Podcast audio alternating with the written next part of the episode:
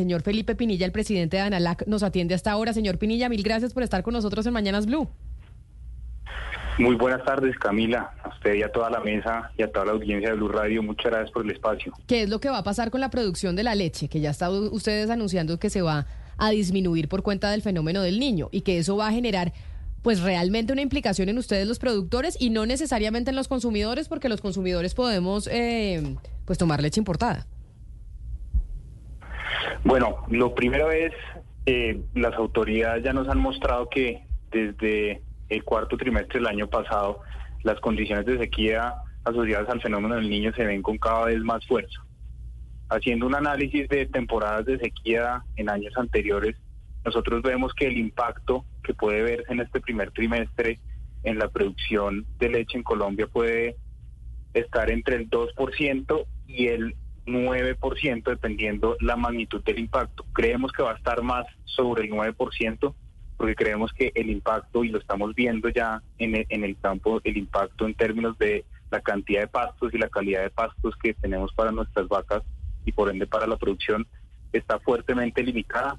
Eh, hay escasez de agua en varias de las cuencas lecheras del país, entonces creemos que ese impacto en este primer trimestre se va a parecer a los años en donde, en donde fue fuerte y, podrá rondar en, hacia el 9% en la limitación de la, de la producción. Nosotros hablamos aquí con nosotros hablamos aquí con José Félix Laforí, presidente de Fedegan, y nos hablaba un poco de eso que usted está mencionando, que evidentemente los productores de leche no la van a pasar muy bien en este momento en que estamos enfrentando el fenómeno del niño, pero que eso no lo vamos a sentir nosotros los consumidores, a pesar de que tengo una mesa que no toma tanta leche, pero Claudia, usted no lo va a sentir tanto cuando haga su mercado, porque al final la leche la podemos importar, o sea, podemos comprar leche importada. ¿Qué es lo que ustedes están solicitando o cuál sería, eh, cuál es el llamado de atención que están haciendo?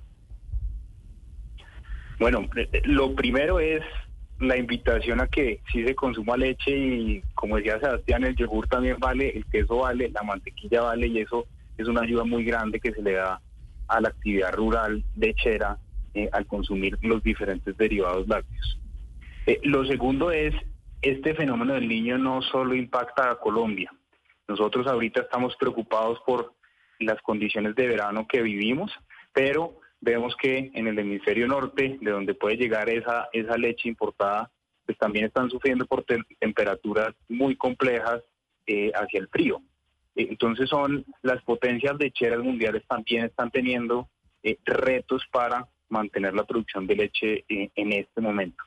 Entonces en general es un comienzo de año que es complejo para, para la producción eh, lechera mundial. Es, verdad que las capacidades instaladas son distintas. Eh, y acá, acá lo que, lo que nosotros creemos también y que hemos hecho el llamado es, el productor en Colombia ha hecho el esfuerzo y ha sufrido una baja en, el precio que recibe al vender su leche desde marzo del año pasado. Y como consumidores vemos que ese precio se ha mantenido alto e incluso con tendencia a la baja, con tendencia al alza, perdón.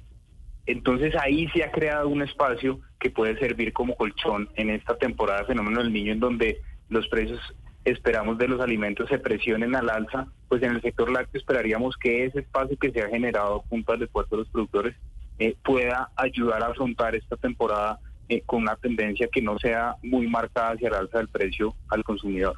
Claro, pero lo que no he terminado de entender es si usted está de acuerdo con, eh, con el presidente del sector, con, con Laforí, con el señor Laforí, porque lo que dice es que esa baja producción se va a compensar importando leche en polvo. Es decir, los, y, al importar leche en polvo, pues la gente compensa el precio, pero los que van a sufrir menores ventas, pues son los productores locales, eh, lecheros como ustedes. ¿Usted está de acuerdo o no con, con el, el análisis que hace, que hace Laforí? En un año típico de la producción lechera, sí estoy de acuerdo. Eh, en un año como este, que es un año eh, atípico, hay que ver otros factores a ver eso cómo se desenvuelve, porque está siendo complejo producir acá como lo está haciendo producir en otras eh, partes del mundo. El año pasado cerramos, cerramos un año en donde la industria procesadora de leche cerró con inventarios altos de, leche y derivados lácteos y todo eso está entrando está entrando a jugar en este momento. Recuerden ustedes que tal vez hace 10 días en las noticias veíamos que el precio del huevo y de la leche eh, había bajado. Entonces también es una dinámica que, que trae inventarios del año pasado entrando a esta temporada de fenómeno del niño y de sequía.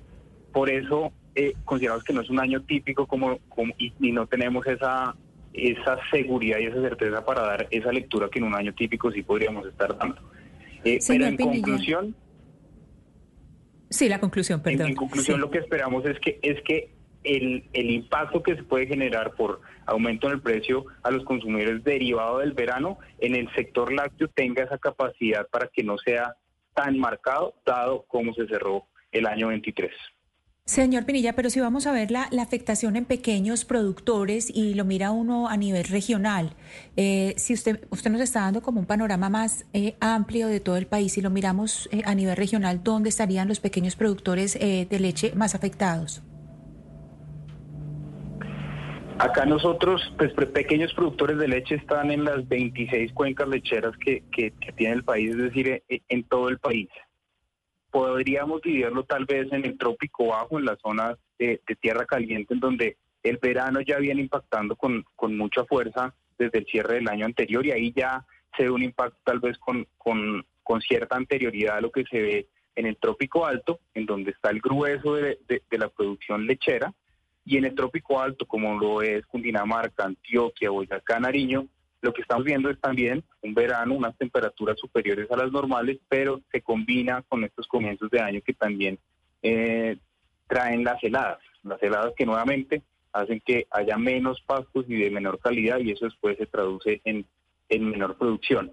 Entonces todo el país impactado y teniendo en cuenta que en el trópico alto hay una un mayor volumen de leche, pues el pequeño productor, y podríamos estar hablando de departamentos como Boyacá, como Nariño, eh, van a sentir un impacto eh, supremamente fuerte en esa parte de pequeños productores que son los departamentos más representativos en términos de pequeño productor. Pues don Felipe Pinilla, presidente de ANALAC, gracias por atendernos. Esperamos que se puedan tomar las medidas pertinentes para que puedan ustedes no pasar una crisis tan grande con el fenómeno del niño y la producción de la leche, que entiendo también pues genera el eh, yogur de Sebastián, el queso que sí nos comemos todos aquí en esta mesa de trabajo. Mil gracias por atendernos. A ustedes muchísimas gracias y esa es la invitación. Sigamos consumiendo lácteos que con eso nos ayudan a pasar estos momentos de dificultad con mejores herramientas. Lo que pasa es que el queso es carísimo. Yo quiero saber por qué es tan caro el queso. Uno cuando crece se da cuenta que el, que el queso cuesta un montón. Y, hay, un, hay una gran variedad. Tenemos quesos frescos, quesos, quesos maduros. Ahí, para contarles, normalmente un kilo de queso se hace con cerca de 10 litros de leche. Entonces, es, es un proceso que, que tiene algunos algunas complejidades, algún detalle para llegar con esos productos tan tan sabrosos que se ofrecen en el, en el mercado y por eso el precio es un poco eh, más alto de lo que uno podría ver al compararlo con, con una bebida como, como la leche líquida o el yogur. Pues, eh, don Felipe, mil gracias por estar con nosotros. Un feliz día para usted. Feliz día para ustedes. Muchas gracias. Que estén muy bien.